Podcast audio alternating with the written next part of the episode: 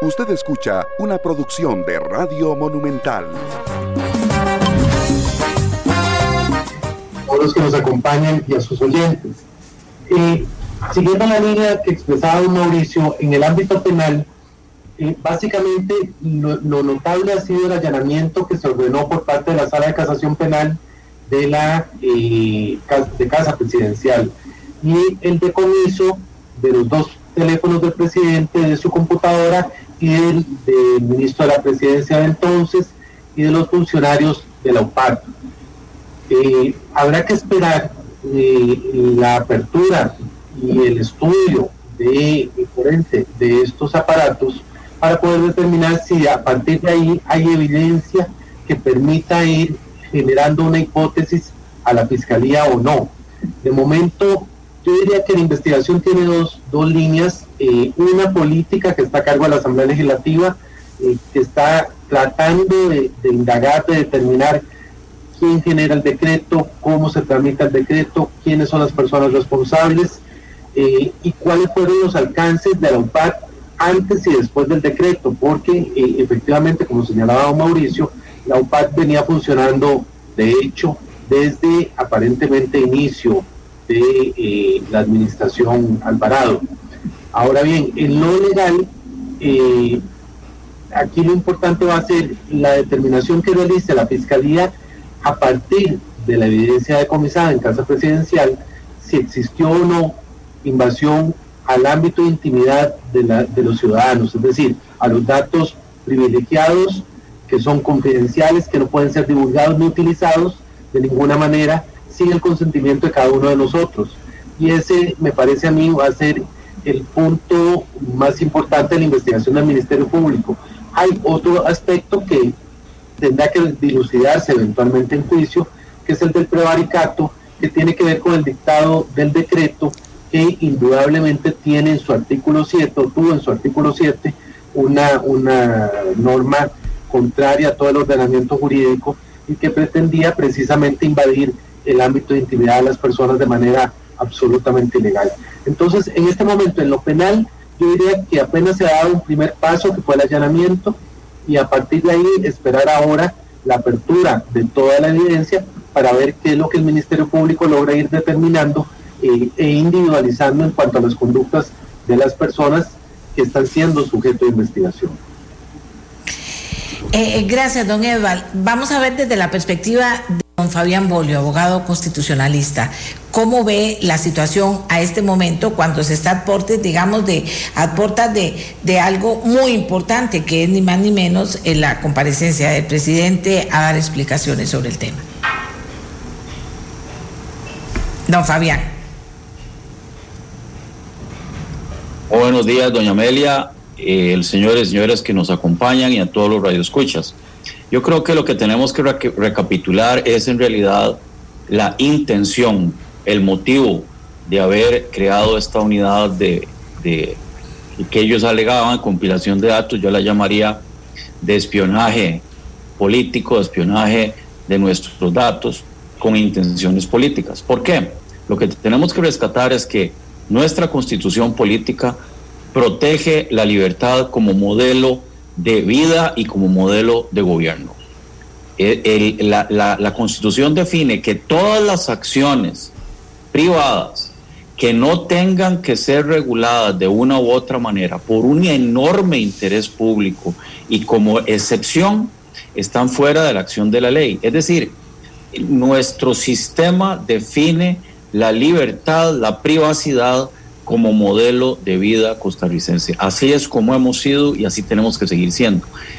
Esta intervención de, de, una presidencia de la República, de un ministro de la presidencia y de todo su personal, eh, en el ámbito de la intimidad, con la intención de compilar datos, no para hacer políticas públicas, ahora lo comentaremos, eh, me parece que es uno de los hechos más graves contra este modelo de vida de, libertad y de privacidad que, hemos sufrido los costarricenses desde 1948.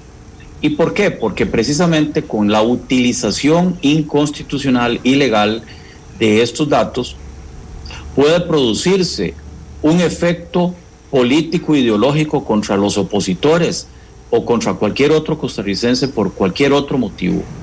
Eh, vemos que en países como China o, o Corea del Norte o Arabia Saudita se utiliza esta compilación de información personal con un sistema de cámaras, además que eso lo tenemos que regular y detener en Costa Rica, para evitar que cualquier costarricense pueda hablar, perdón, para, los ciudadanos de esos países puedan hablar en contra de su gobierno, no de, que dejen de ejercer sus propios derechos. Entonces, la, la primera idea que yo quisiera volver a transmitir es el peligro que se ha significado para la democracia costarricense esta unidad de, espionaje de datos y, por qué eh, la relevancia de haber, gracias a la prensa y a, muchos otros actores, haber desarmado, desmantelado esta unidad, este propósito, ¿verdad? Eh, inconstitucional y legal eh, contra nosotros, contra nuestras libertades, para el futuro de nuestra democracia. En segundo lugar, reafirmar que nuestra constitución, la Convención Interamericana de Derechos Humanos, otros tratados, la Ley de Protección de Datos, impide esta utilización de nuestros datos privados si no es con nuestro consentimiento. Esa es la primera regla. Los datos son de los costarricenses. Eso es lo primero que nosotros tenemos que entender. No es del Estado, no es del gobierno. Entonces termino diciendo que, que me parece que ha sido importantísimo para nuestra democracia haber eh, desmantelado esta unidad de espionaje político. Perfecto. Vamos a ir con la asamblea, pero antes quiero el tema, vieron qué bien, aquí vamos poquito a poco eh, eh, uniendo un montón de informaciones importantes de parte de personas que conocen de cada área.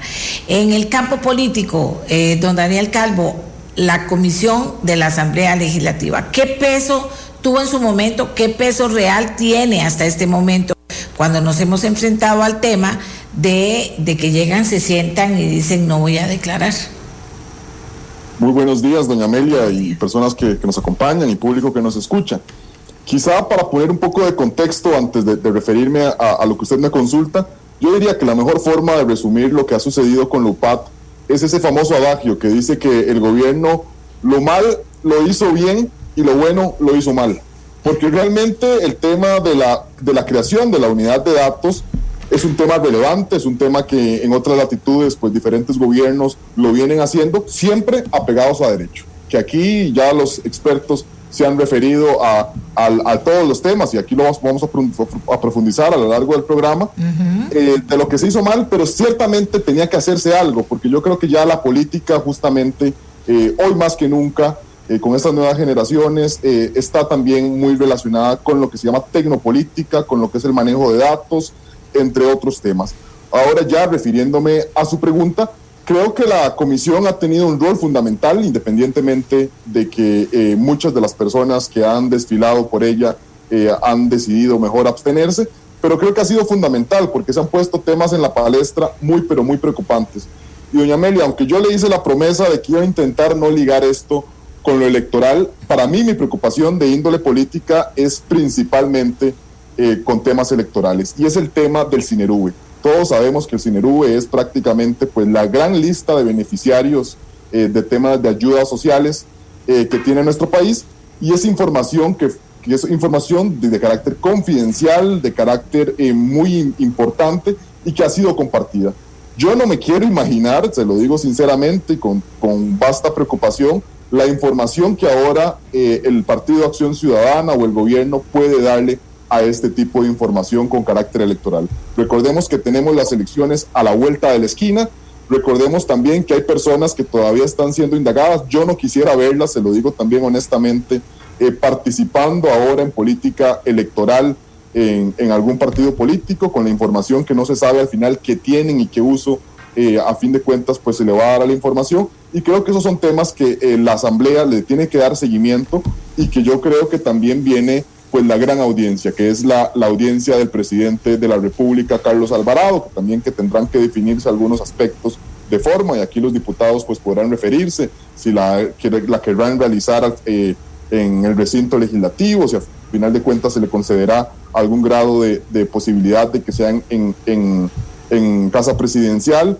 etcétera, pero que yo creo que será fundamental, porque ya pues, con esto cierro mi participación, si hacemos un repaso de este eh, trágico 2020 en diferentes aspectos de nuestra vida, recordemos que el gobierno se encontraba en sus horas más bajas cuando explotó el tema del UPAT. Se le vino el tema del COVID, lo cual le permitió una reoxigenación que fue de carácter temporal y cierra el año ahora ya sin la gratitud de la gente por el tema COVID, nuevamente con el tema UPAT, pues en lo más, en la zona más caliente o en el punto más álgido de la investigación y con una legitimidad y con una aprobación prácticamente por los suelos, lo cual me imagino pues tendrá repercusiones eh, pues de carácter electoral, de carácter político y que yo creo que aquí eh, pues los diputados y también quienes nos acompañan aquí pues podremos ir profundizando eh, más adelante en el programa.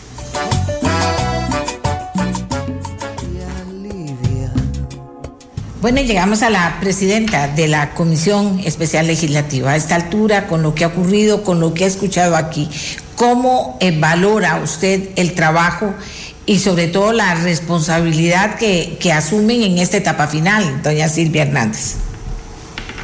Sí, muy buenos días, doña Amelia. Un saludo a todas las personas que nos acompañan el día de hoy en esta importante audiencia.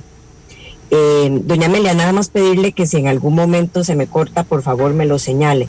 Ciertamente nos preparamos para eh, una de las audiencias más importantes, para concluir con el proceso de audiencias y que tiene que ver con la audiencia del señor presidente de la República. La comisión ya aprobó una moción para que esa audiencia se realice en la Asamblea Legislativa para que sea en el plenario legislativo.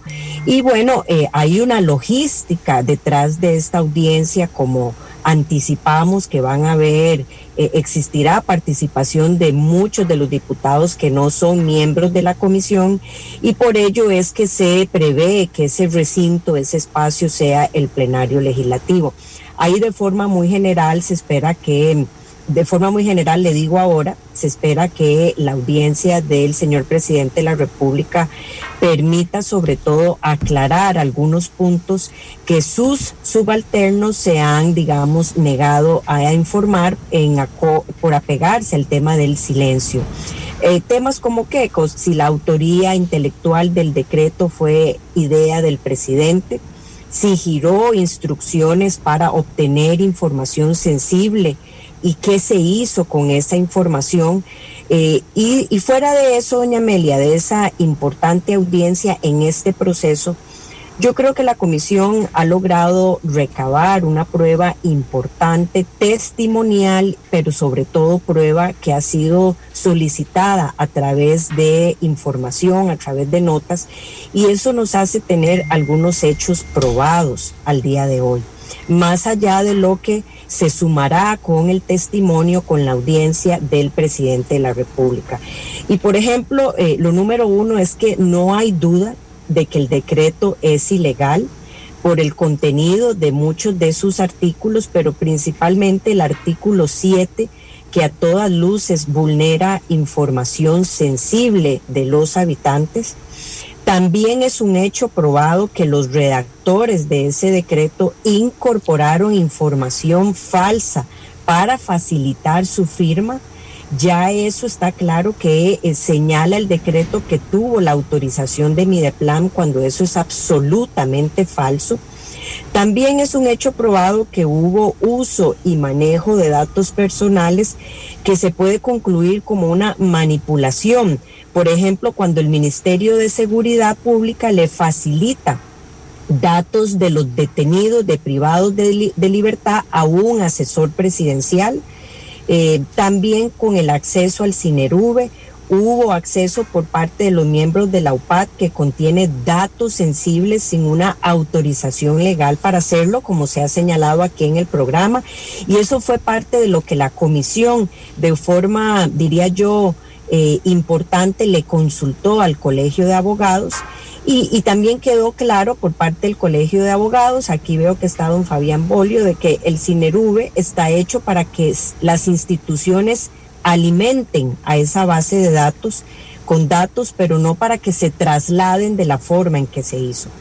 También quedó claro que en casa presidencial nadie ningún actor que es de acuerdo con el convenio que se firmó con el Cinerube como responsable, entiéndase el jerarca que ocupa el puesto de ministro de la presidencia o ministra de la presidencia, tomó un mecanismo para resguardar la seguridad de esa información. Los convenios que se firmaron, de confidencialidad que se firmaron, lo hicieron como un mero trámite ninguno, ninguno, ninguno de los actores que tenía ese rol desde Rodolfo Pisa hasta la fecha ha tomado medidas para garantizar la seguridad de los datos de los habitantes, como por ejemplo el espacio físico, el equipo donde se guardaba esa información, donde ya está claro que se usaron computadoras personales, los protocolos que se seguían. Y finalmente, doña Amelia, yo creo que este es un tema que don Mauricio, que está en el programa, ha desarrollado muy bien y hemos hablado poco. Es absolutamente decepcionante y preocupante el manejo que le ha dado la Agencia de Protección de Datos PRODAP a este caso. No hubo o no ha hecho la PRODAP nada, ni antes, ni durante, ni después del hallazgo del tema de la UPAT. Es más, se han em, resguardado en que no cumplen sus funciones muy tranquilamente excusándose de que no tienen los recursos para hacerlo. Y yo creo que ahí hay un tema eh, sin duda muy importante país que em, posteriormente al concluir esta audiencia última con el señor presidente de la República, donde la comisión va a rendir un informe que yo esperaría sea eh, suscrito por todos los miembros, un informe colegiado de todos sus miembros. Lo cierto del caso es que hay también materia que hay que em, cerrar para que esto nunca más se repita. Es un buen momento ahora en, sesiones extraordinarias para que yo invito al gobierno de la República convoque eh, la reforma constitucional que ya presentamos para que se se, blinde muchísimo más el tema de la privacidad de los datos de las y los costarricenses y también el tema de la PRODAP, que requiere sin duda alguna una reforma de esta agencia de protección de datos. Don Mauricio, junto con la comisión y otros especialistas, eh, han estado muy preocupados de cómo blindar y darle más herramientas a esta agencia y eso tendrá que ser sin duda alguna uno de los resultados que tenga la comisión en esta materia.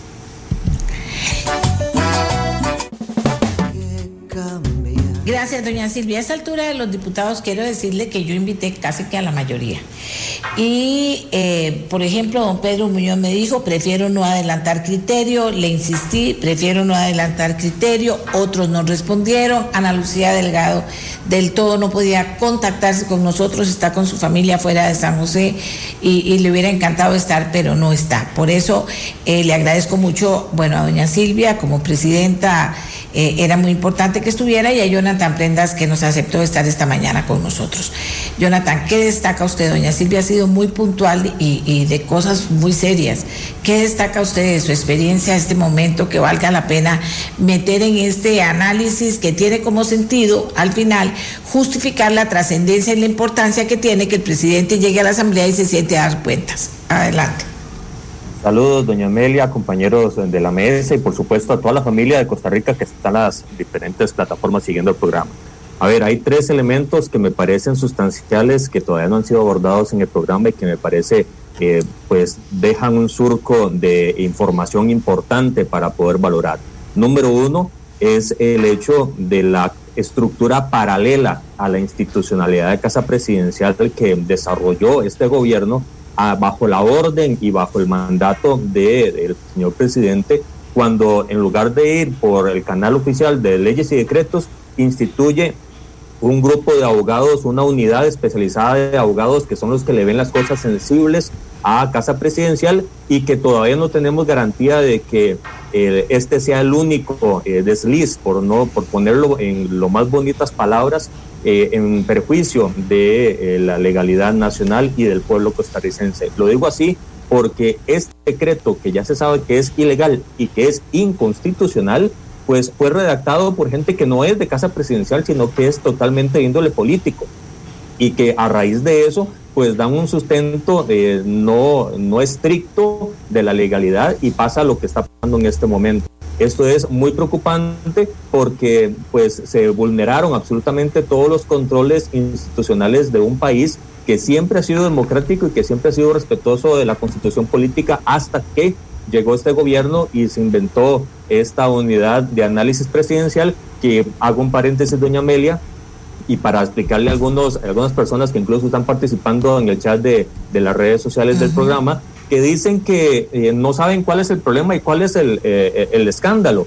Y, es, y comparan el acceso de datos con los datos que tienen las redes sociales. Es que las bases de datos que tienen las instituciones públicas son estrictamente personalísimos y confidenciales y van más allá de cómo me llamo y quién soy, sino eh, cuáles ayudas sociales tengo, qué enfermedades tengo o no las tengo, etcétera, etcétera, etcétera. Todas esas bases de datos fueron trasladadas a manos de personas no especializadas en documentos, en, portátiles y en teléfonos personales, iban con todo el nombre y apellido. Esto, como bien decían los compañeros, a nivel electoral es sumamente delicado. Eso por un lado. Por otro lado, doña Amelia, me parece sumamente grave el hecho del discurso de la fracción oficialista en las últimas sesiones de la comisión de eh, la UPAD, porque ellos dicen específicamente, y abro comillas, que todo es un boicot contra el PAC, que esto es eh, simplemente un error administrativo que puede ser subsanado, le bajan el perfil y empiezan a hablar, pues eh, se salen del tema de la vulnerabilidad de los datos personalísimos y lo mandan a la idea de eh, la importancia de poder tomar decisiones en política pública con base en estadísticas. Nadie objeta eso, pero no necesitan los nombres y apellidos de las personas y cuál es el estatus y la condición socioeconómica y de vulnerabilidad que todos puedan tener. Eso es tema de otro café. Y hay un tema adicional, doña Amelia, que me parece sumamente grave.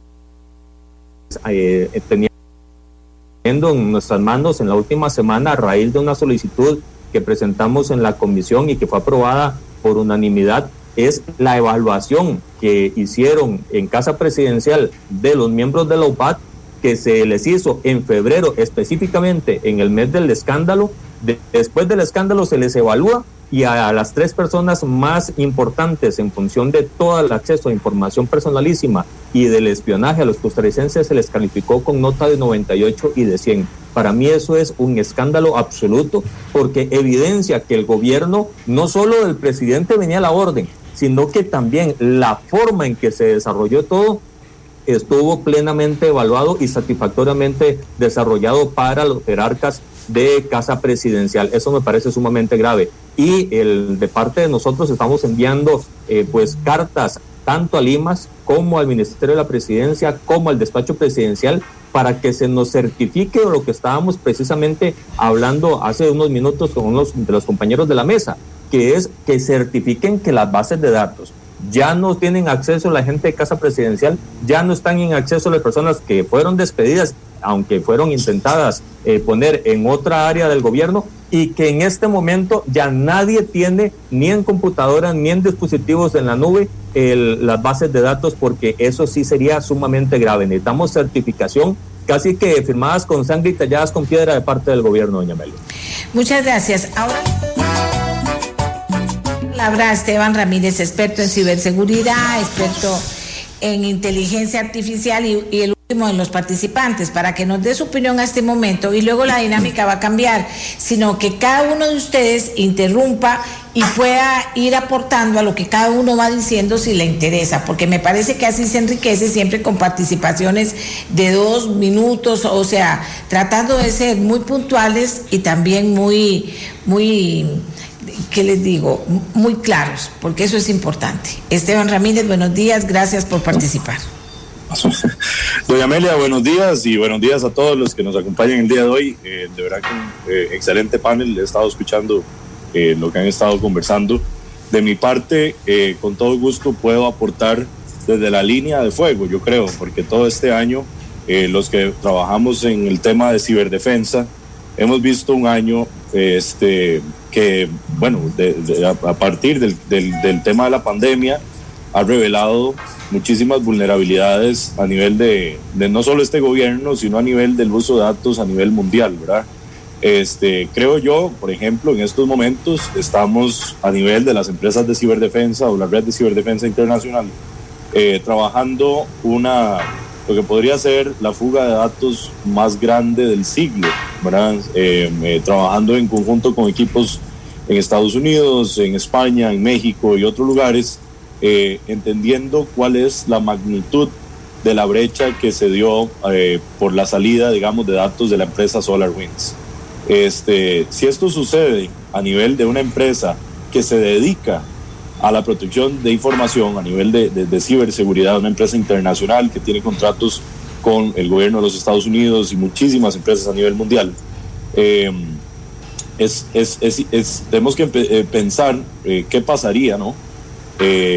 con el tema de los datos a nivel de un gobierno que claramente no está preparado ni técnica ni legislativamente para manejar información o esas cantidades de información que cada vez más eh, agrupamos en lo que se llama eh, Data Driven Targeting of, Vulnerable Groups. Esto es, digamos, lo traducimos es eh, utilizar el Big Data para, para, para ubicar objetivos vulnerables o grupos vulnerables. Entonces, cada vez lo estamos viendo más. Por ahí uno de los panelistas mencionaba el caso de Arabia Saudita, el caso de China este, donde claramente el uso del Big Data se está tornando eh, hacia, un, hacia un oscuro eh, horizonte, donde el, el, manejo eh, se, se, está cada vez dando más para el control ciudadano y un control que realmente no es un tipo de control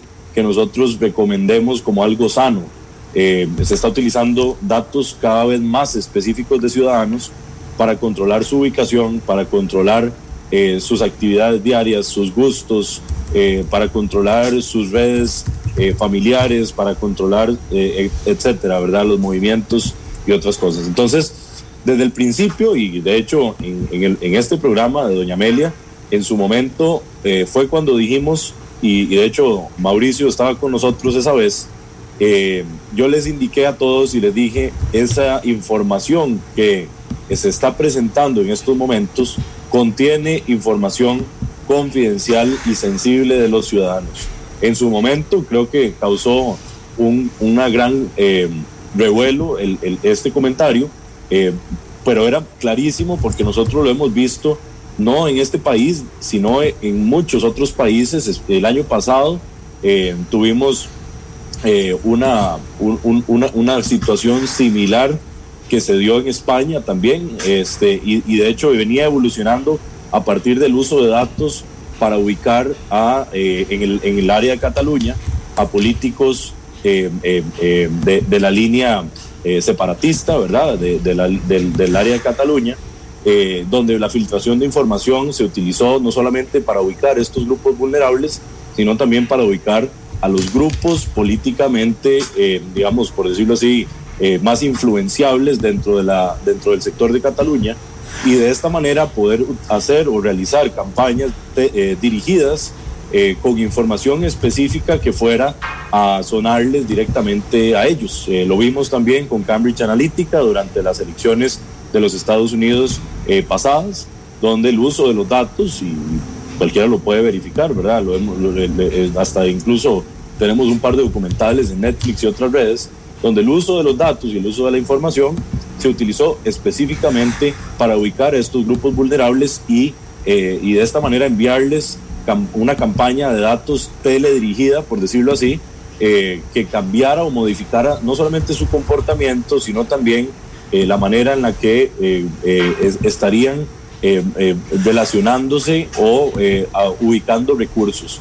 También hemos visto una línea interesante de información pública que ha sido filtrada de otros gobiernos, donde el uso se da a partir de este, eh, la, eh, digamos, el, filtrado de estos datos para beneficiar a grupos de poder, eh, especialmente aquellos que tienen empresas relacionadas con ellos, empresas, digamos, de, de, de, alto calibre, donde el uso de los datos públicos nos permite, por ejemplo, y yo daba un ejemplo en su momento en uno de los foros hace algunos meses, eh, eh, una, una línea muy puntual que se dio durante la presentación eh, del tema de UPAD en Casa Presidencial, donde mostraban el mapa de una, de una de las carreteras que había sido modificada, digamos, el MOP había hecho un diseño específico eh, para, para, para, trazar una carretera eh, acá en el país y a partir de los datos que había generado la UPAD, se había modificado ese, ese, esa ruta.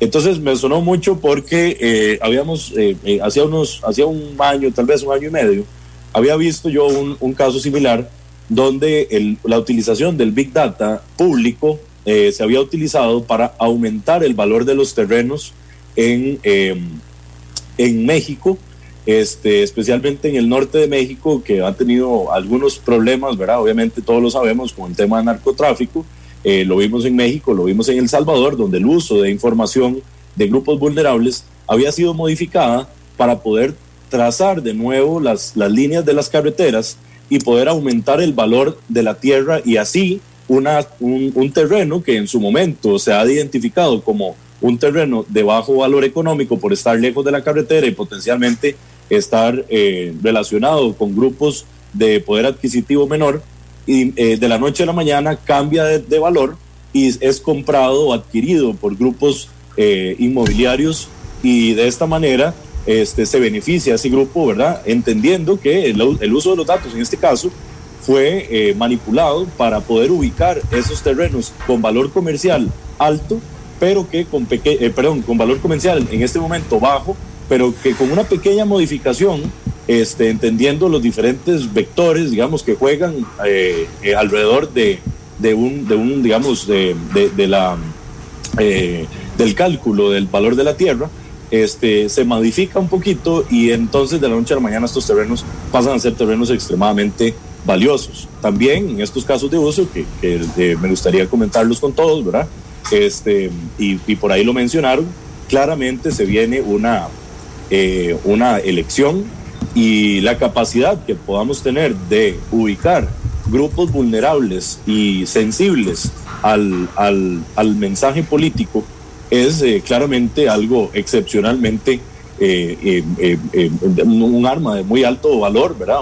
una, una, capacidad, un tesoro para todo aquel que quiera manipular a estos grupos en, en, riesgo. Y, y, es claro que la base de datos del CINIRUBE, que no es la única, ¿verdad?, en el país que tiene esta información sensible, nos permite, sin duda, lograr ubicar a estos grupos. También tenemos que entender que la, eh, la, información, eh, y, hay dos líneas, ¿verdad? El, presidente eh, se va a acercar a la Asamblea Legislativa a realizar la última audiencia, a dar su punto de vista, donde es claro que él lo que va a decir es, nosotros y realizamos esta labor de la creación del UPAT con una intención sana en su momento. Una intención sana con la idea de crear política de precisión, con la idea de crear eh, análisis de datos y todo eso está muy bien. De hecho es algo que a nivel de país debemos de eh, empezar a trabajar y, se debe hacer porque es algo que está haciendo eh, todo el mundo y la, información que producen estas bases de datos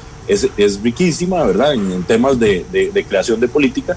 Este, sin embargo, aquí lo que dejamos claro es que eh, debido a carencias no solamente eh, eh, académicas de los integrantes de esta unidad y de, y de la falta, digamos, tal vez de, investigación, de consulta, de, este, de tratar de hacer algo que es realmente complejo, realmente complejo a nivel mundial. Estos procesos llevan una, una serie de pasos, reformas a la ley, eh, eh, eh, fortalecimiento también, por ejemplo, en nuestro caso de la ley de protección de datos, que es prácticamente un requisito para esto y para otras iniciativas como el tema de la biometría, que se ha trabajado bastante y ampliamente en el foro suyo, doña Amelia.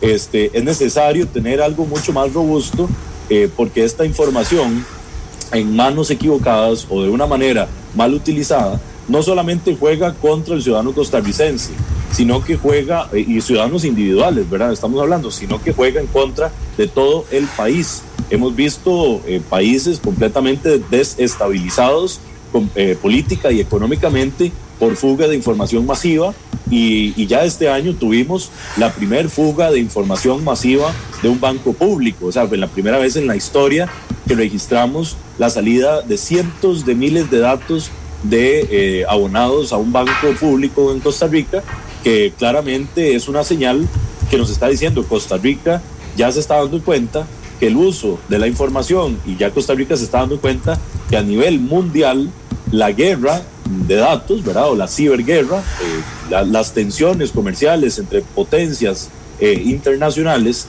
eh, nos están golpeando y nos están golpeando fuertemente. Por lo tanto, estos casos de uso deben ser tomados en cuenta seriamente y tenemos que entender que debemos de hacer un esfuerzo para poder casar la idea de que Costa Rica sea una economía digital con realmente acciones que se dirijan hacia el fortalecimiento y el refinamiento de política de precisión a través de organizaciones, instituciones, porque tiene que haber una colaboración público-privada, porque tiene que existir un fortalecimiento de la Agencia de Protección de Datos, porque necesitamos mayores leyes que tengan figuras que nos permitan controlar ese flujo de datos este, no podemos llegar y, por ejemplo, de la noche a la mañana decirle al Tribunal Supremo de Elecciones, usted va a empezar a trabajar todo lo que sea eh, datos sensibles, biométricos, genómicos, por ejemplo, de la, discusión de datos genómicos que está eh, muy fuerte a nivel mundial también, ¿verdad?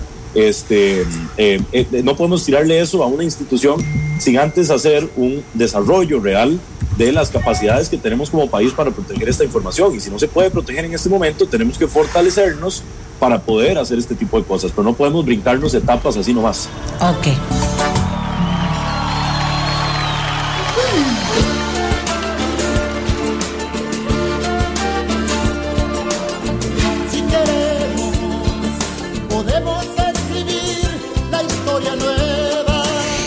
Muchas gracias, muchas gracias. Ahora sí lo abro. ¿Quién quiere hablar de primero después de lo que acabamos de hablar todos hasta este momento? No sean tímidos, los ticos son tímidos. Siempre digo, pues si fueran argentinos todos hubieran tirado la mano. ¿Quién comienza primero? A ver, ¿quién? Mauricio, usted. a mí si me permite nada más lanzar algo para, para abrir el, panel. era lo que yo comentaba con, Mauricio eh, eh, hace, hace unos días. Eh, creo que estamos partiendo del escenario que el presidente va a rendir cuentas y dejar todo claro en la comisión. Y creo que hay diferentes escenarios que aquí hay que plantear desde el punto de vista legal como político. Yo creo que eh, a nivel político lo peor que podría hacer Carlos Alvarado es llegar a abstenerse a la comisión eh, prevista para, para, el mes de febrero, me parece. Creo que eso tendría repercusiones terribles en ya una alicaída imagen que, que hoy tiene. Además, creo que también por las no habilidades que tiene el presidente en, temas de comunicación, pese a que esa es su, su, profesión, entiendo, eh, creo que es completamente diferente con lo que fue, y, algunos recordarán, aquella audiencia de, Luis Guillermo Solís, que más bien se terminó bailando a los diputados, y perdónenme la expresión, y, más bien pues logró casi que volcar la tortilla, ¿verdad? Y salir casi que, que aplaudido después de, la audiencia del cementazo. Son habilidades que Carlos Alvarado en lo político y en el tema comunicacional no tiene. Así que yo creo que, sería importante pues poder plantear eh, qué escenarios están previstos desde la comisión, desde el punto de vista legal, de los diputados, y, también otros.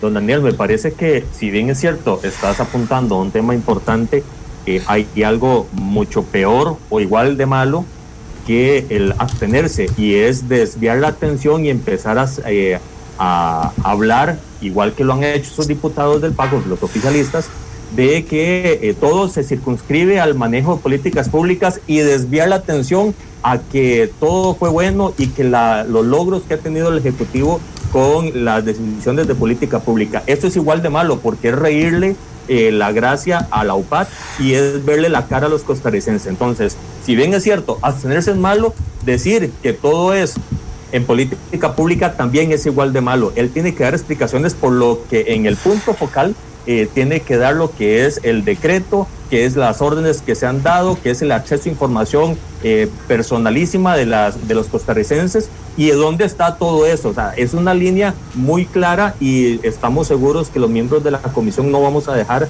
que él se eh, intente desviar de, las, de los objetivos. Pero también es eh, preocupante el hecho de el, lo orquestado que va a estar la fracción oficialista para tratar de protegerlo. Algo que ya hicieron en la audiencia con Luis Guillermo Solís, pero la que se hizo en la Asamblea Legislativa sobre el hueco fiscal, que en esa sí no se bailaron a los diputados porque fuimos todos muy vehementes y muy críticos en función de el explicar el manejo heroico de las finanzas públicas que él hizo y logramos mantener el punto. Por eso es precisamente que los miembros de la comisión no vamos a dejar que esta audiencia se lleve a zapote, porque al igual que se hizo en el cementazo, pues desviarían la atención y el juego de simbólico de estar en casa presidencial podría hacer mella en la investigación.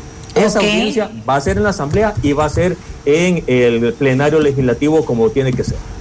Adelante. Adelante. Yo, quería, yo quería hacer énfasis eh, en lo que explicaba Esteban, el, experto en ciberseguridad, que me ha agradado muchísimo lo que, lo que ha explicado él, y es la diferenciación entre la información pública y la privada.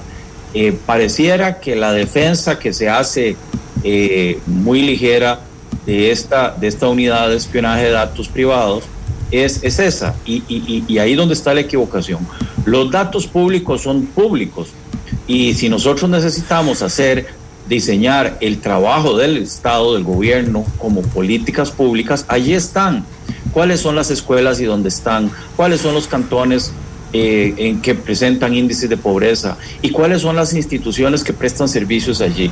Con esa información yo podría crear un mapa, si es que no existe hoy, y poder dirigir los esfuerzos gubernamentales de todas las instituciones. El ICE que le ponga electricidad, acueductos a las municipalidades que pongan servicio de agua, etcétera, etcétera. Eso es una cosa. ¿Cómo, cómo organizar el Estado con la información es una cosa que nadie discute porque la información es pública. Y, vea que hablaba Esteban de política de precisión y Daniel Calvo de tecnopolítica, yo diría política fundada en ciencia, que es otra cosa, es decir, es cómo utilizar una información pública y datos para crear políticas de inversión y de, y de, y de promoción de la del desarrollo económico y personal de muchas personas, de todos los ciudadanos costarricenses, eh, utilizando toda esta información. Pero aquí no estamos hablando de esto, eso tiene que quedar muy claro. Es la utilización de la información personal y privada de las personas para otros fines que no es eh, eh, cómo invertir o cómo ser más eficiente en el gobierno. Y eso aquí termino diciendo, es lo que los costarricenses tenemos que entender. La información pertenece a nosotros, no al gobierno. La información pública es otra, como decía, de edificios, de inversión, y dónde están los acueductos, y cuántos autobuses hay, y cuántos pacientes se atendieron o cuántos se dejaron de atender, cuántos estudiantes no pueden entrar a una universidad por las enormes burocracias que hay que gastan los recursos en otra cosa. Eso es una política pública, cómo, cómo tratar de redirigir los fondos para que más estudiantes entren a una universidad, pero no a dónde vive, ni si recibió ayudas, o si las ayudas que se, que se dieron eh, se van a localizar por casa, por avenida, por número de cédula, para después decirle, voten por mí, por ejemplo, una vertiente y la otra muy grave es la de persecución de políticos, que nosotros creemos que no, no puede ocurrir aquí. Termino diciendo que ya la prensa eh, eh, publicó noticias que decía que esta gente de esta UPAD, de esta unidad de espionaje, estaba pidiendo información sobre la base de datos de accionistas de Costa Rica, que primero nunca debió haberse promulgado y que solo tiene como fin que esté allí el nombre de un accionista de una empresa por si acaso un día comete un delito y se, le, y, se identifique quién puede ser el culpable de ese delito. Pero no que Casa Presidencial tenga acceso a quienes son los que tienen acciones en una compañía en Costa Rica. ahí es donde está la diferencia y ahí donde tenemos que, que centrarnos en la protección de nuestra privacidad.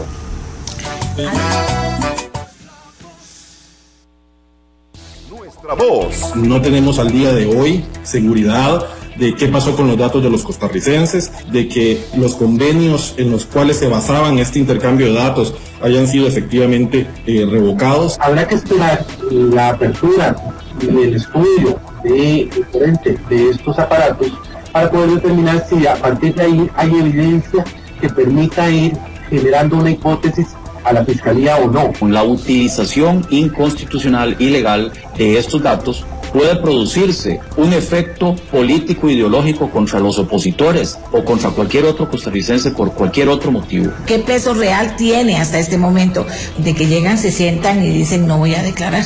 La comisión ha tenido un rol fundamental, independientemente de que muchas de las personas que han desfilado por ella han decidido mejor abstenerse, pero creo que ha sido fundamental porque se han puesto temas en la palestra muy, pero muy preocupantes. Nuestra voz, de lunes a sábado, de 7 a 9 de la mañana, con Amelia Rueda, por Monumental. Es tiempo de hacer una pausa en la programación. En honor a más de mil costarricenses que han perdido su vida por causa del coronavirus. Mamás, papás, abuelas, tíos, hijos. Cada una, un libro lleno de historias y personas. Una dolorosa cicatriz en el corazón de nuestra nación. En honor a cada una de esas víctimas y a sus familias, cuidémonos y saquemos a Costa Rica adelante. Un mensaje de Central de Radios. En un mundo de retos tecnológicos, Radio Monumental da un paso al frente y sabe reinventarse. Alexa, iniciar Radio Monumental. Esta es Radio Monumental. Radio Monumental, haciendo la radio más vigente que nunca. Desde tu dispositivo celular podés descargar la app de Alexa, disponible en cualquier plataforma, y adentrarte en un nuevo mundo de posibilidades. Puedes escuchar la radio en vivo, la lista de programas disponibles o el podcast de tu programa favorito, diciendo el título del programa. ¿Qué opción eliges? Ahora dentro del ecosistema de asistente de voz Alexa, podés escuchar Radio Monumental cuando querás y donde querás. Radio Monumental, la radio de Costa Rica. Ahora más Es cerca importante, por ejemplo, traer un, un ejemplo eh, a la mesa de cómo el gobierno, el poder ejecutivo, no necesita más datos de los que ya tiene, sino lo que tiene que hacer es aprender a usarlos. Eh, bueno, proteger. Eh, el dictamen, el, el informe de la Contraloría, 66 mil personas, el 20% de las personas que recibieron el bono proteger no debían recibirlo. Y los errores que se cometieron eran errores que usando los datos que ya el Estado tiene, se podían evitar. Es decir, estamos hablando de que se le pagaron eh, eh, o se le dio el bono proteger a, a empleados públicos. El Estado sabe quiénes son empleados públicos, es el colmo que no haya hecho esa, ese control cruzado y haya determinado este es un empleado público, no está en una situación de desempleo. Personas fallecidas, esa base de datos la puede consultar cualquier persona desde, desde su casa. Eh, personas privadas de libertad, esa información que tiene el, el mismo Ministerio de, de Justicia. Y además, 60, el grueso de las personas que lo recibieron eran personas que no tenían afectación. Y esa afectación la tenían que demostrar las propias personas eh, con la información que suministraban al gobierno. Es decir, el gobierno tenía toda esa información y aún así hace un gazapo adicional de pagarle el bono proteger a un 20% de personas que no lo necesitaban. Entonces, realmente ahí es donde uno dice, necesitan más datos para construir política pública o lo que tienen que hacer es comenzar a aprender a utilizar los datos que ya tienen. Y eso es algo que me parece a mí es el centro del asunto, era lo que decía Fabián, era la motivación que estaba detrás de esto. ¿no? El presidente ha insistido que él necesita datos para, para, eh, para formar política pública y yo creo que todo el mundo puede coincidir con eso.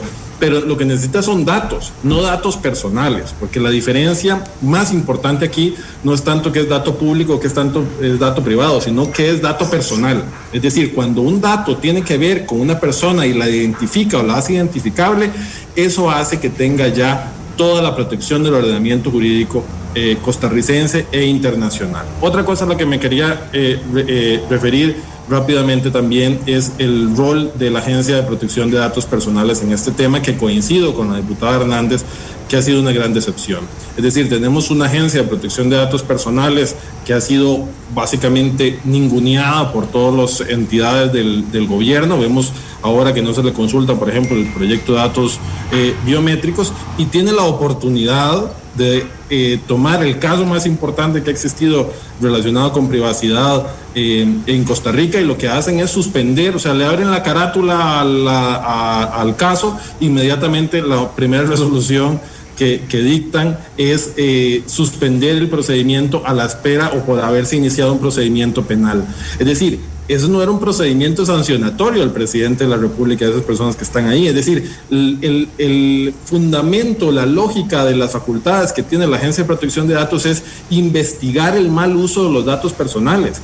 Yo hubiese esperado que esa agencia estuviera haciendo el trabajo de escritorio, que espero yo que la Comisión Legislativa esté haciendo, de verificar, y ya el diputado Brenda lo decía y que dice que lo están haciendo, de verificar que esos convenios que han sido el caballo de Troya mediante el cual se han estado ordeñando datos de los costarricenses, que esos convenios estén suspendidos o, eliminados y que efectivamente se tomen medidas que salvaguarden la privacidad de los costarricenses. Y el tercer punto al cual me quería referir es algo que a mí me sigue pareciendo muy lamentable, por decirlo de alguna forma, que también lo mencionaba el diputado Prendas, que es observar cómo muchas personas eh, no le dan la importancia a estos, a estos temas y dicen, bueno, si ya ustedes le dan todos los datos a las redes sociales, si ya ustedes eh, de por sí Facebook tiene todos sus datos y ese mensaje que tiene detrás una lógica de que la privacidad está muerta.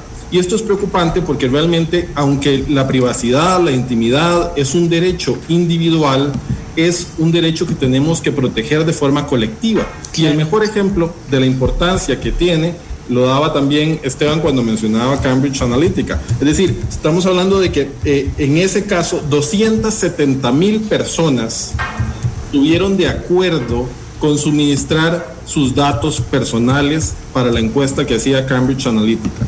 Y esas 270 mil personas abrieron el portillo para que los datos de 50 millones de personas fueran finalmente utilizados. Es decir, ese fue el portillo que se utilizó para que se jalaran además los datos de todas las personas eh, que estaban conectadas con esas 270 mil. Estamos hablando que son hechos demostrados que esta empresa hizo perfiles políticos de esas 50 millones de personas que incidieron no solamente en las elecciones de los Estados Unidos del año 2016, sino en el referéndum del Brexit de la, Unión, de, la Unión Europea. Entonces, ahí es donde vemos realmente que no podemos pensar que eh, esto es el que nada debe, nada teme. Claro que uno tiene mucho que deber y mucho que temer. Y lo que pasa es que la privacidad tiene la característica de que no nos damos cuenta de su valor muchas veces hasta que la perdemos. Y esos ciudadanos que siguen creyendo que aquí nada pasa, que aquí importa, que el que nada debe, nada teme, eh, tienen que darse cuenta, eh, ojalá, de que estas acciones que se están tomando en defensa de la privacidad de toda la población nos benefician a todos y que podrían eh, ser un poco imaginativos de pensar cómo toda la información que existe sobre ustedes puede influir incluso en el sistema democrático de un país. Cuando se nos, se nos juzga, cuando se nos valora, cuando se nos etiqueta como rico, pobre, persona con discapacidad, persona con problemas de salud, no se nos está tratando de forma igual, se nos está tratando de acuerdo a etiquetas. Y esas etiquetas son precisamente las que pareciera se querían hacer detrás de la OPAT y sobre todo de esa joya de la corona política que es el CINERUVE. No es que va a permitir determinar cuáles son los números, las personas eh, en estado de vulnerabilidad, es que ya están ahí, ya está ahí sistematizado quiénes son las personas que requieren del Estado para poder vivir. Y eso nuevamente es algo sumamente peligroso si eh, la política se eh, dirige eh, hacia grupos específicos y el, los discursos se les presentan de una forma específica eh, dependiendo de la, de la etiqueta que de acuerdo a sus datos se les ha asignado. Ok, vamos a ver, voy a traer un, porque como el tiempo corre, ¿De qué depende de que todo esto pase de las palabras a la comprobación de los hechos, a que se sienten responsabilidades? ¿Hay ley en este momento en este país que puede sentar responsabilidades? ¿Será solo un llamado de atención? No sé, pero ¿de qué depende que esto que estamos diciendo, que a rato suena importantísimo, no, no, no pase a ser sin mayor interés por los costarricenses? Nuestra voz. No tenemos al día de hoy seguridad de qué pasó con los datos de los costarricenses, de que los convenios en los cuales se basaban este intercambio de datos hayan sido efectivamente eh, revocados. Habrá que esperar la apertura del estudio de, de estos aparatos para poder determinar si a partir de ahí hay evidencia que permita ir generando una hipótesis a la fiscalía o no. La utilización inconstitucional ilegal de estos datos puede producirse un efecto político ideológico contra los opositores o contra cualquier otro costarricense por cualquier otro motivo. ¿Qué peso real tiene hasta este momento de que llegan, se sientan y dicen no voy a declarar? La comisión ha tenido un rol fundamental, independientemente de que muchas de las personas que han desfilado por ella han decidido mejor abstenerse, pero creo que ha sido fundamental porque se han puesto temas en la palestra muy, pero muy preocupantes. Nuestra voz, de lunes a sábado, de 7 a 9 de la mañana, con Amelia Rueda, por Monumental. En un mundo de retos tecnológicos, Radio Monumental da un paso al frente y sabe reinventarse. Alexa, iniciar Radio Monumental. Esta es Radio Monumental. Radio Monumental, haciendo la radio más vigente que nunca. Desde tu dispositivo celular podés descargar la app de Alexa, disponible en cualquier plataforma, y adentrarte en un nuevo mundo de posibilidades. Puedes escuchar la radio en vivo, la lista de programas disponibles o el podcast de tu programa favorito, diciendo el título del programa. ¿Qué opción eliges? Ahora dentro del ecosistema de asistente de voz Alexa, podés escuchar Radio Monumental cuando querás y donde querás. Radio Monumental, la radio de Costa Rica, ahora más cerca que nunca.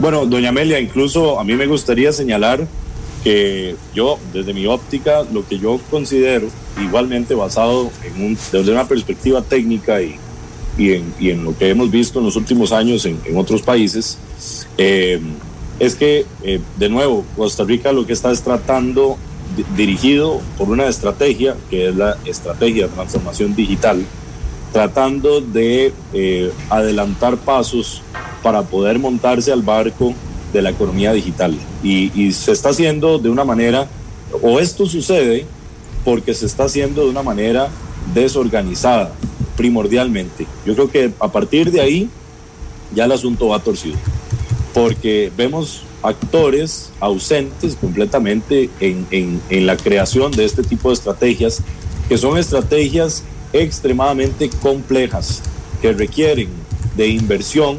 Usted no puede llegar y crear una estrategia de consumo de información de este tipo, Big Data, este, para la creación de política de precisión o tecnopolítica. Eh, usted no puede llegarlo a hacer raspando con las uñas un presupuesto.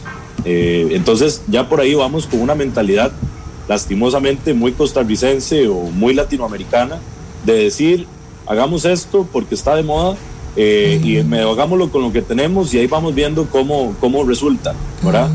Eh, eso es, eso en, al nivel de protección de datos, a nivel de lo que estamos viendo, de la sofisticación requerida para hacer este tipo de cosas, es un error fatal, es un error fatal porque, de, eh, digamos que uno puede llegar y tener la iniciativa de construir una cabaña y usted tiene algo de material por ahí puesto y usted puede decir, bueno, hey, es, mi, es mi propiedad privada, yo puedo empezar a construir esta cabaña, poco a poco irla mejorando, etcétera. Sin embargo, a nivel de datos, eh, y, usted sabe que nadie va a llegar y se la va a robar, nadie va a llegar en, su momento, ¿verdad? O, o podría ser, pero digamos que usted todavía tiene algo de margen de viraje para crear algo físico, algo tangible y poco a poco irlo evolucionando, la creación de una institución, la creación de nuevos puestos de trabajo, que son cosas tangibles. Pero a nivel de la creación de una estrategia de estas, donde todo es intangible, donde todo se puede eh, modelar o, o puede modificarse de la noche a la mañana y convertirse de una buena iniciativa a la peor pesadilla que hayamos podido tener en Costa Rica, este, es algo que no se puede hacer de manera artesanal. Y ahí es donde comienza el problema. Tenemos ausentes importantes, no solamente a nivel de conocimiento, bueno, y empezando por ahí, ¿verdad? El conocimiento necesario para crear estas cosas es conocimiento especializado, no es un conocimiento dirigido por, un, por, una, por una iniciativa enteramente política, no, es un conocimiento especializado. Recordemos que esta es una rama especializada de las ciencias de la computación y, de la informática, donde por desgracia durante todo este proceso y todo el nivel, miren, este año eh, los que estamos en la parte de ciberdefensa nos hemos topado con el año con mayor cantidad de fraude electrónico en la historia de Costa Rica y esto tenemos ausentes. ¿Qué, pasa con el colegio de profesionales en informática también? ¿Qué sucedió? ¿Qué pasa con un colegio que no se pronuncia tampoco en estas cosas, como si, por ejemplo, lo tiene que hacer obligatoriamente un colegio médicos cuando hay un riesgo para la salud, por ejemplo? Este, claramente vemos unas universidades públicas donde debo rescatar al Instituto Tecnológico que ha hecho un esfuerzo por empezar a crear una matriz de, enseñanza a nivel de protección de datos, ciberseguridad, in, incluyendo estos cursos poco a poco en su matriz, pero uh, hemos visto que están, durando tres, cuatro años o están modelando planes de estudio para que una persona que se forme en el TEC dure siete u ocho años sacando una maestría en el tema de seguridad cuando en seis o siete años lo que aprendió en los, en los, primeros años ya prácticamente no sirve, está completamente obsoleto, ¿verdad? Entonces tenemos que ajustar primero desde la línea profesional este, de, de, de entender y, e identificar cuáles son las instituciones, tanto públicas y privadas, que tienen el conocimiento y los profesionales para poder armar una estrategia real de, eh, de, la creación de este tipo de, iniciativas eh, que sea una estrategia dirigida, informada, ¿verdad? Este, que no se haga a la carrera, que no se haga con el presupuesto más bajo de todos. Hubiera sido genial que el Ministerio de Ciencia y Tecnología hubiese estado involucrado en esto, que el INEC hubiese estado involucrado en esto, que el Ministerio de Planificación hubiera estado involucrado en esto, pero claramente no estuvieron, no supieron, la Agencia de Protección de Datos apareció de rebote y se golpeó contra todas las paredes, ¿verdad? Este, cuando, cuando estalló esto. Y, claramente no tenemos un núcleo profesional a nivel de, por ejemplo, las universidades públicas que, que nos, nos otorgue una, una, una línea de profesionales específicamente para atender esta iniciativa. No tenemos una orquestación. Recién estamos trabajando, por ejemplo, desde eh, la Cámara de Industrias con lo que le hemos llamado el Cyber Cluster. Es un clúster de empresas eh, eh, creadas tanto nacionales como, como internacionales para eh, asesorar a los diferentes grupos en temas de ciberseguridad, en temas de eh, eh, política en este, en este caso también, ¿verdad? Y también la creación de normas y otros y otros alianzas público-privadas, pero recién estamos arrancando aquí. Otra cosa que tiene que saber la gente es, ah, recién este año fue el primer año que estrenamos la unidad de cibercrimen del OIJ. Antes de eso, la oficina de ellos trabajaba con, con limitaciones importantes, ¿verdad? gracias a, Dios en este momento pues ya están teniendo un peso importante en la generación de métricas que nos hace mucho mucha falta las métricas acá en el país para detectar el avance de estos grupos especializados técnicos. Ya estamos empezando a ver más métricas de delitos. Ya sabemos que este año llevamos más de 10 mil denuncias en el tema de fraude. Ya sabemos que hay carencias que necesitan eh, a, alinearse eh, para poder digamos el poder judicial tener más fiscales. Tenemos ahora la Fiscalía Junta de Cibercrimen que, que costó años de años porque nunca se quiso entrar en temas tecnológicos en el Poder Judicial y recién ahora tenemos este un fiscal, eh, creo que es uno y, y, no sé si ya tendrán alguno más, este, pero tenemos recién este año esa Fiscalía Junta de Cibercrimen que antes okay. no existía. Entonces okay. no podemos entrar a hacer estas cosas con las uñas, eh, haciendo con, con pedacitos de madera algo que es extremadamente complejo. Se tiene que hacer bien hecho. Ok.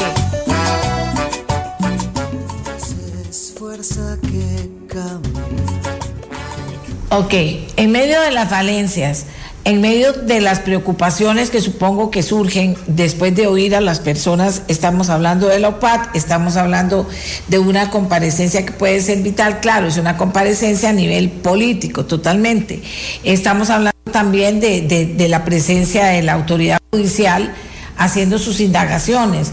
Mejor que hable la ley ahorita. Finalmente, ¿qué vamos a poder aterrizar en medio de, algo que, que nos pone de frente a comprender que hay muchas falencias, a comprender que tenemos que aprender, a comprender que hay muchas cosas que hacer, pero ahorita tenemos algo en las manos que precisamente por no tener muchos conocimientos y muchas herramientas, podrían pasearse en el futuro de este país, digo yo. A ver, es la ley, que hable la ley. Don Eduardo. A ver, don Fabián.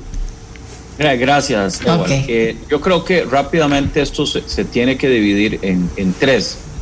Eh, la parte eh, legal, eh, como lo han dicho todos los que han expuesto aquí, es muy importante porque desde nuestra constitución y nuestras leyes vamos a tener que crear un blindaje para este uso ilegal de nuestra información, que se divide en, en- en peligros eh, el- desde el Estado, es lo que hemos estado viendo, desde el gobierno, pero también, como decía Esteban, eh, que, que esta información no sirva para cometer delitos, tanto Claro. para secuestros, Claro. eh, sobornos, eh, chantajes, pero también puede ser simple y sencillamente la, la venta, el la venta mercantil de información para, para otros propósitos.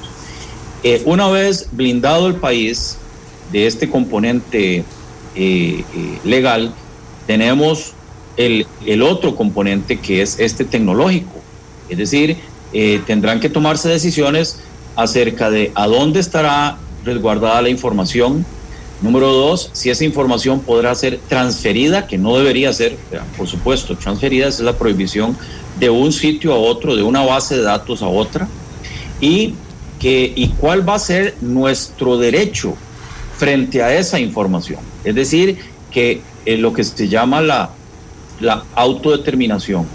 Si nosotros podemos tener acceso a la información que está guardando el gobierno y también empresas privadas y podamos decidir si se resguarda allí o no, o, o- quiero que se, que se borre, que se, que se elimine el derecho al olvido, ¿verdad? Entonces, eh, esas van a ser las vertientes, me parece a mí, en que va a haber que trabajar. La tercera sería ya la responsabilidad personal, eh, que en eso don Ewell es experto, nos explicará, será como la tercera vertiente, pero en lo que se, en lo que se refiere al, al funcionamiento gubernamental, sería la reforma legal para proteger nuestra información, el trabajo eh, eh, informático para que los, estos sistemas de, de compilación de datos sean robustos y sean seguros, que, que no permitan esa manipulación o ese intercambio o esa extracción eh, ilegal de la información. Don Edward. Gracias. Usted iniciaba el programa, doña Amelia, diciendo que, que es algo creo que efectivamente todos estamos de acuerdo, en la necesidad y la utilidad del uso de los datos para diseño de política pública. Y además es, es un imperativo donde la realidad nos hace llegar a, esta, a estas necesidades. Lo que bien señalaba don Fabián es que no puede darse una carta blanca al Estado para la utilización y manipulación de estos datos. Y aquí es donde este caso de UPAD eh, me parece que tiene que generar, por un lado, como lo está haciendo ya, una, una concientización de una mejora de la regulación legal, de la protección de datos de las personas, eh, de la mejora de la agencia de la protección de, protección de datos, de la mejora o de la, o, o de la reforma absoluta de esta agencia, porque evidentemente ha sido inútil. Y por otro lado, el tema quizás más delicado y donde hay que ser más eh, puntuales, que tiene que ver con las responsabilidades políticas, donde la Asamblea Legislativa tendrá que determinar si existen responsabilidades políticas o no en la selección del personal, en la creación de la oficina, en la designación de competencias, en la firma de convenios, en la redacción y publicación de un decreto que a todas luces tiene ilegalidades, eh, en el uso que se le haya dado o no se le haya dado a esas bases de datos eh, que tienen información privilegiada, información sensible de todos nosotros.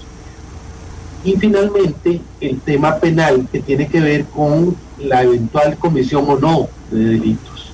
Eh, que ahí hay dos, dos vertientes, una que tiene que ver con el decreto y otra con el uso o no de los datos privilegiados, que ese tema eh, está crudo todavía porque hasta que no se hagan los eh, registros informáticos, no se más que suposiciones de lo que puede estar ocurriendo. Ahora, eh, hay que tener claro que la corrupción es el abuso o el desvío de las facultades que tiene el funcionario público. Y me parece que ahí eh, la Asamblea Legislativa tiene una importante obligación, una competencia de determinar si en el caso de UPAR se utilizó la plataforma del Poder Ejecutivo como un todo para realizar intervenciones abusivas en el ámbito de intimidad de las personas. Si esas, si esas eh, convenios que se firmaron para trasladar Cinerube fueron adecuados, oportunos y necesarios para los fines de diseño de política pública o pudo haberse prestado para desvío de, la, de las competencias de los funcionarios públicos y entonces convertirse en actos de corrupción que tendrán consecuencias penales. Vamos a ver los políticos. Eh, eh, Daniel.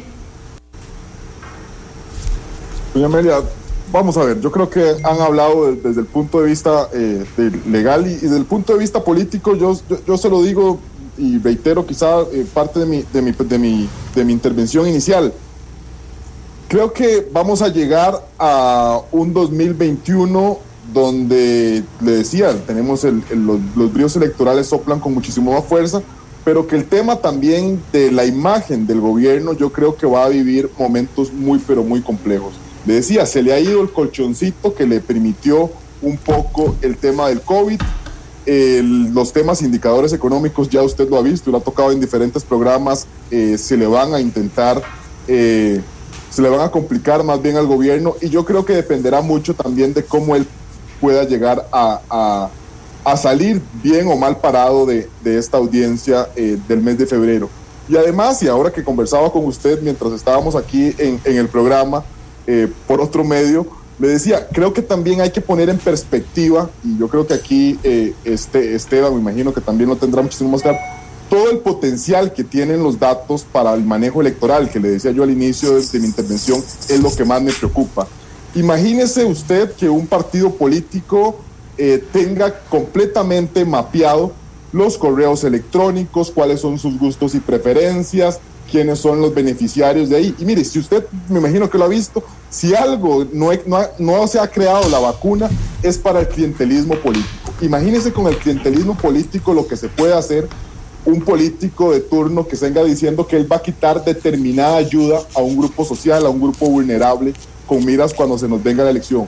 A todos nos parece, pues yo creo que asqueante, pero es algo que lastimosamente lo hemos vivido en otros momentos y que ahora con el tema de la tecnología, con el tema de este manejo de datos, estamos sumamente expuestos a que esto sea pues algo que podamos visualizar en la próxima campaña. Dios nos libre, doña Amelia, pero yo creo que es algo que creo que tenemos que llegar a plantearnos porque es uno de los peligros no solo de lo que es de lo que ha sido o lo que o las enseñanzas o reflexiones que nos vaya a dejar el caso de la UPAP y enhorabuena que se quieran hacer pues eh, como vamos a ver cómo se busque, se pretenda buscar soluciones de, on- de- de índole legal para que esto no suceda, pero yo creo, doña Amelia, que eso es como lo más preocupante a lo que nos exponemos. Y le digo, y casi que lo adelanto, mira, a mí no me extrañaría que ver que algunas de las personas involucradas en este tema del manejo de datos, curiosamente, terminen trabajando para equipos de campaña ahora que se nos viene el proceso. Yo no sé al final, y, y aquí don Jonathan también lo explicaba, que él quisiera que haya un certificado prácticamente escrito en piedra de que el manejo de datos eh, de- no se vaya a realizar, pero aquí también Esteban me podrá corregir. Mire, ya una vez que los datos son libres, yo creo que es muy difícil pues que pueda existirle un tema de trazabilidad y de uso de los mismos. Sí, ya esta información eh, no sabemos dónde está, claramente, ¿verdad? Eh, Nadie sabe quién la tiene, no sabemos Y se puede llegar a saber, Esteban, eso. Qué complicado, porque ya eso, eh, eh, si empezamos a hacer eh, una investigación, si empezamos a entrevistar a las personas que manipularon estos datos, etcétera, eh, ya, la- ya, ya pasó demasiado tiempo. Eh, básicamente, para este tipo de investigaciones hay que actuar en el momento. Y, y para, por ejemplo, cuando nosotros llevamos adelante operaciones forensicas para tratar de determinar las causas de un ataque o las causas de una afectación tecnológica, eh, las ventanas usualmente de respuesta, eh, si es un, un caso crítico, eh, tenemos en las, las primeras, es como, como una escena del crimen. Yo no sé si ustedes habían visto en algún momento una serie que se llamaba Las primeras 12 horas. Es, es exactamente lo mismo. Las primeras 12 horas son críticas para usted poder recopilar todos los indicios eh, que, estén, que están disponibles. Usted encuentra máquinas encendidas a las cuales puede extraer eh, eh, los la, la información, la memoria, puede estudiarlas, puede encontrar a las personas en su momento, interrogarlas, puede este, trazar, digamos, la línea de- del paso de los archivos con mucha precisión.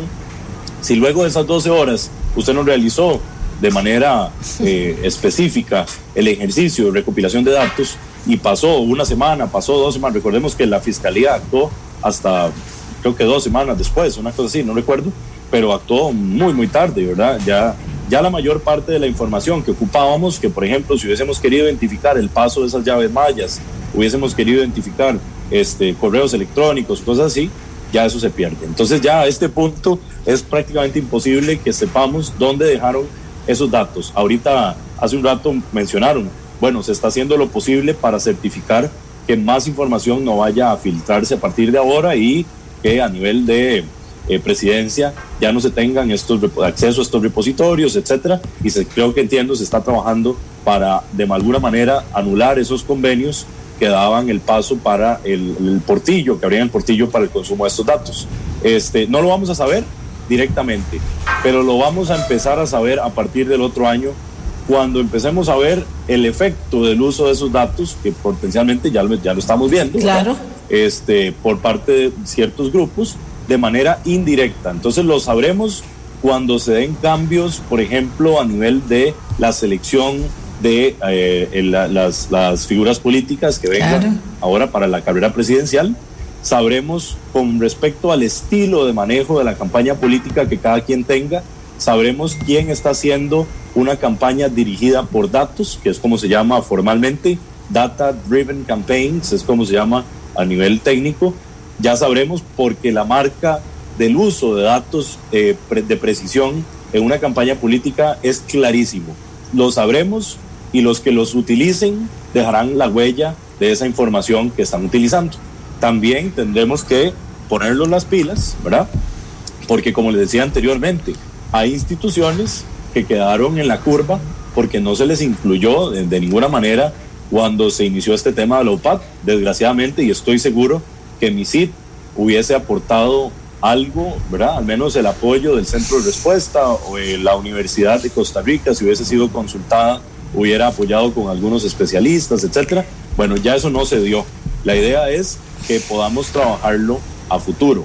Ahora, nuevamente, lo que estamos viendo a nivel de Latinoamérica y también en las, elecciones que están sucediendo, Joe Biden dijo en la, en la semana pasada que el objetivo número uno de los Estados Unidos es la ciberseguridad. ¿Por qué? Porque están siendo asediados no solamente Estados Unidos, sino también todos sus aliados en estos momentos, incluido Costa Rica, que está en la lista como eh, aliado de los Estados Unidos directo, eh, están siendo asediados por ataques muy, muy fuertes, ¿verdad?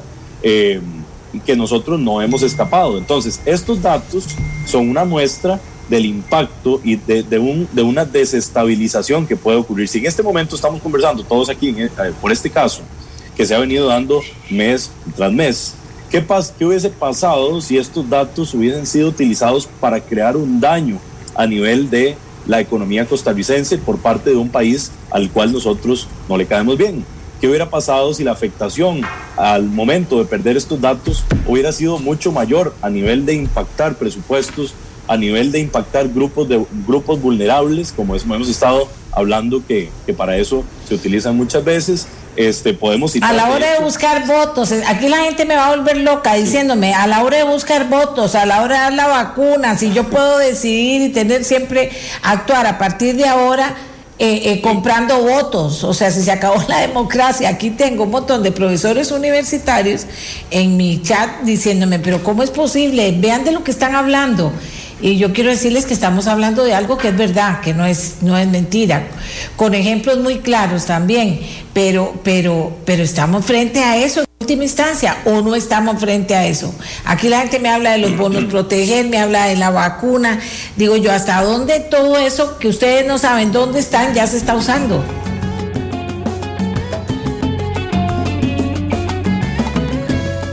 Correría, doña Amelia, en estos momentos para poder de manera eh, articulada poder armar un grupo de trabajo respecto a este tema de datos que me parece cada vez más preocupante eh, me- eh, eh, y que puede atajar lo, lo que nosotros llamamos los Poor Six. Son las seis, eh, digamos, escenarios en los cuales el, el- el- un, un- un grupo de datos puede afectar, eh, o, o, digamos, son seis casos, digamos, eh, eh, en los cuales el- la, mal, la, la mala implementación de datos afecta a una población. ¿Cuáles? ¿Cuáles? En principio, eh, son seis. El primero es el uso de esos datos para la orientación de campañas basadas en vulnerabilidad. Y estos son los casos que hemos hablado, ¿verdad? Los grupos vulnerables, que pueden ser tanto eh, grupos eh, de ciudadanos como pueden ser grupos políticos, pueden ser instituciones, etcétera. El tema es la identificación eh, de esos grupos vulnerables y la orientación de una campaña dirigida a atacarlos. Eso puede ser un caso de uso de estos ocho perversos que, que hemos, eh, perdón, de estos seis perversos que, hemos, que, que estamos tocando. El segundo es el uso indebido de la información personal.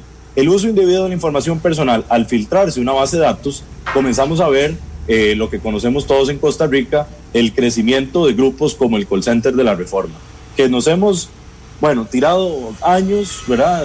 Combatiendo gente que eh, tal vez no se comprende mucho.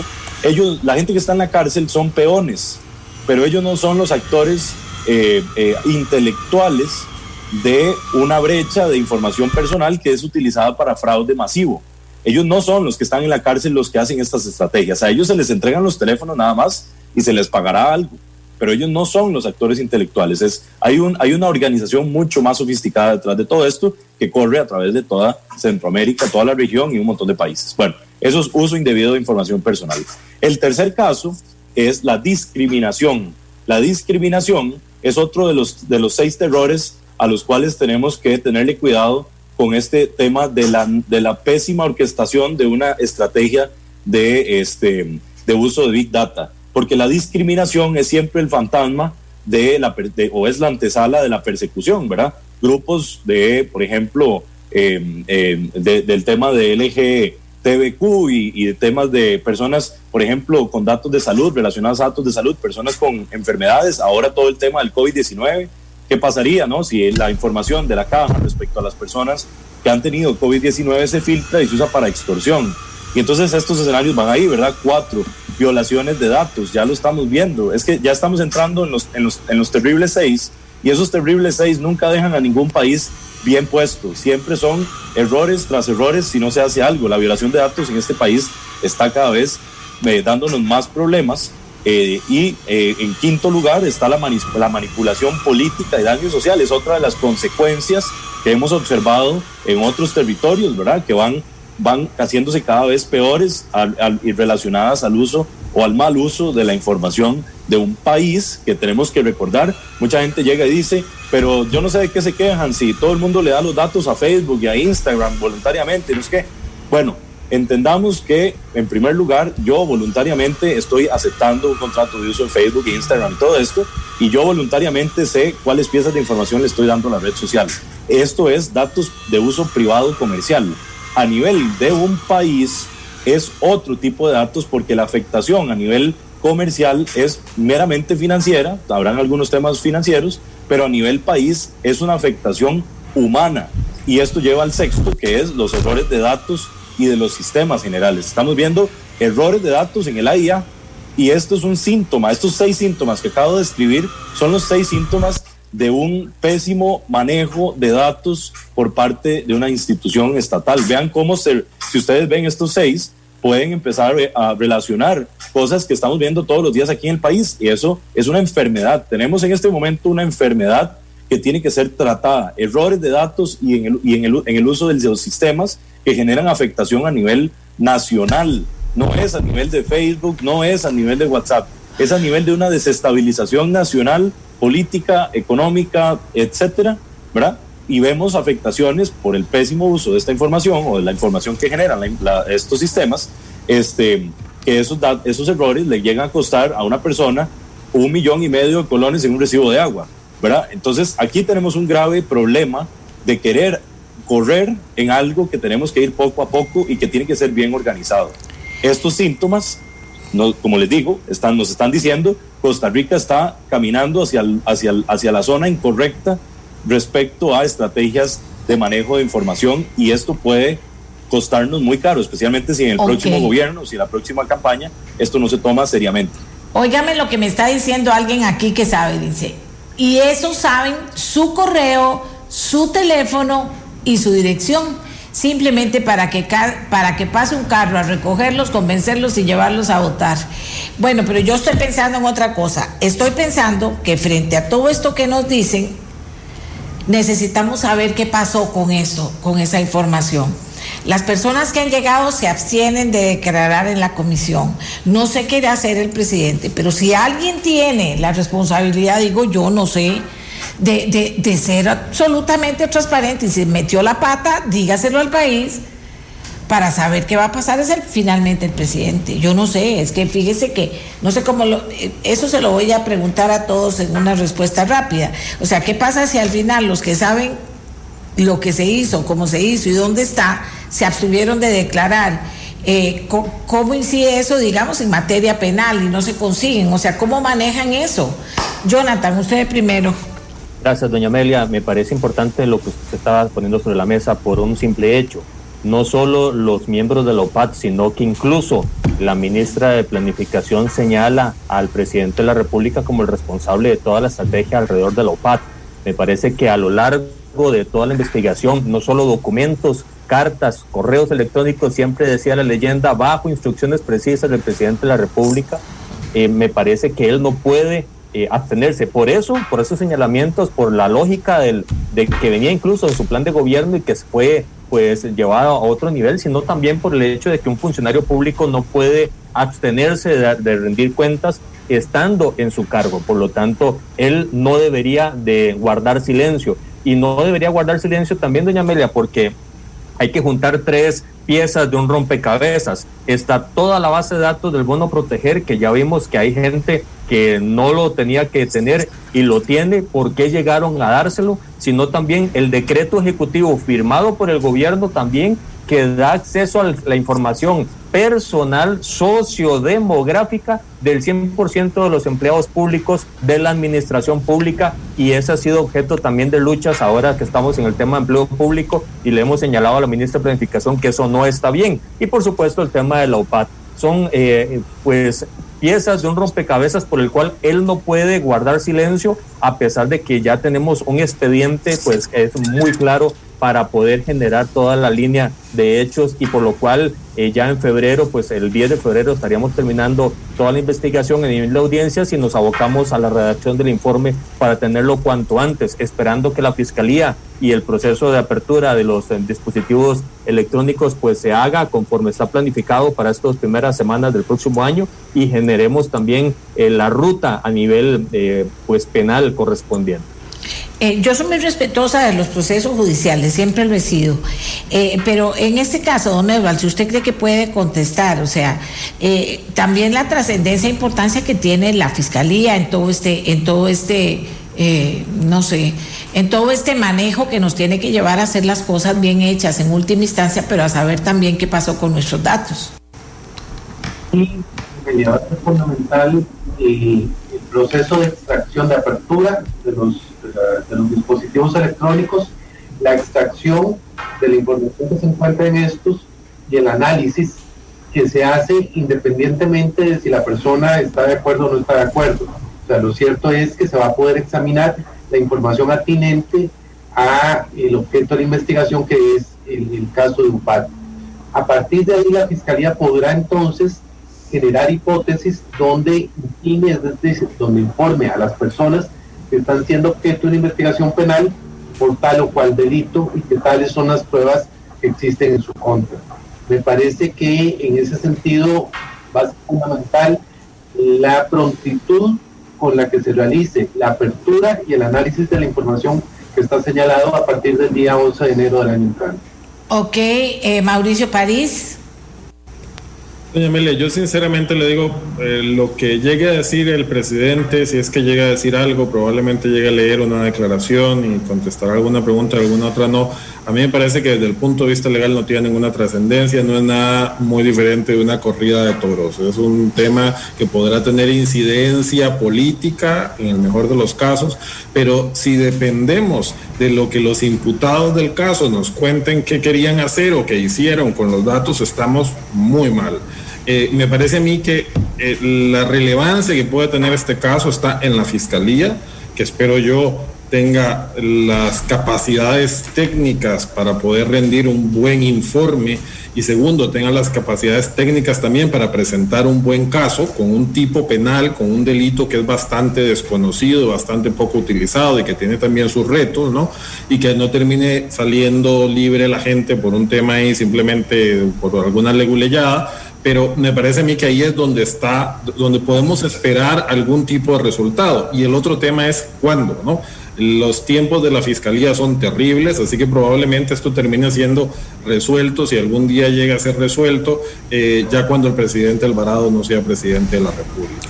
Eh, hubiese esperado también algún tipo de mm, respuesta o de acción por parte de la Agencia de Protección de Datos. Habrá que esperar cuando cambie el gobierno a ver si sacan del refrigerador eh, el, el, el asunto para para que haya algún tipo de, de, respuesta desde el punto de vista institucional de la Agencia de Protección de Datos sobre, sobre este punto. Pero lo más importante, con esto termino, doña Amelia, es lo que los diputados pueden hacer en favor de la protección de datos eh, sí, en sí, Costa más Rica, concreto, sí. in- incluyéndola en la constitución política y apoyando una reforma integral a la ley de protección de datos personales. Don Fabián. Gracias. Sí, yo creo que, que, el, que el resultado más importante de, de todo este drama, de, de- de este lamentable eh, programa de espionaje de datos, tiene que ser la respuesta legislativa. La, la, función de las comisiones legislativas de investigación, número uno, la primera, es proponerle al país eh, las reformas que son necesarias a partir de la investigación que los diputados hacen. Normalmente esas comisiones se desvían hacia el aspecto político y es, digamos, exponer las responsabilidades de- de- del presidente y los ministros y quienes estén involucrados, cosa que está bien, pero se olvida en la segunda vertiente, que es cómo e- evitar que vuelva a ocurrir Claro. una- u- unos, unos hechos como estos. Entonces, eso, eso es lo que tenemos que rescatar, porque de- del informe sabremos hechos particulares que pudieron compilarse allí, pero que necesitamos eh, generar las reformas para que no vuelva a ocurrir el hecho, o por lo menos se disminuya la posibilidad de que desde el gobierno se crea que, que un gobierno puede desviar su función eh, y utilizar los datos personales con fines ilícitos. Bien, se nos acabó el tiempo, pero creo que ya todos se han ref- referido a esto que planteaba y a lo que hay que hacer. Por un lado está la fiscalía, por otro lado está el tema de los de la comisión y de los diputados que trasciendan el tema de control político para aterrizar en los proyectos concretos para cambiar esta historia. Señores, vean lo que está pasando en Nicaragua. Y se no ve, pero ¿cómo este hombre ahora habla así, dice así, hace así? Y lo dice y lo hace con ese desparpajo.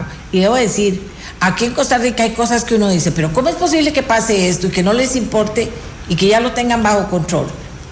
También están pasando cosas. Pero lo de Nicaragua, que nos tendréis que hacer pensar, yo espero que pensemos un poquito. Y todos los días se lo cuento el cuento, pero hoy no tengo tiempo para volvérselo a contar cómo empezó este cuento. Y siguió, y siguió, y siguió, y pasó por la Asamblea, y pasó por la Corte Suprema, y pasó por el Tribunal Electoral, y siguió, y siguió, y siguió, y ahora quiere la ley para que el que se atreva a hablar se vaya para la cárcel, para que la oposición desaparezca. Sepamos leer, señores, porque aquí están pasando cosas. En todos los países hay que verlos o hay que ver si uno podría inferir de alguna manera. Y de todas formas, ahí está el voto. Incidir, perdón, no inferir, incidir de alguna manera. Pero nos vamos a ir ahorita porque nuestros patrocinadores tienen algo todavía importante que participarles. Gracias a Mauricio París, eh, Silvia Hernández, Jonathan Prenda, Cedo Lacuña, Fabián Bolio, Daniel Calvo, Esteban Ramírez, cada uno conocedor del tema que nos situó en el tema UPAD esta mañana. Para nunca olvidar, pero para hacer algo. Este programa fue una producción de Radio Monumental.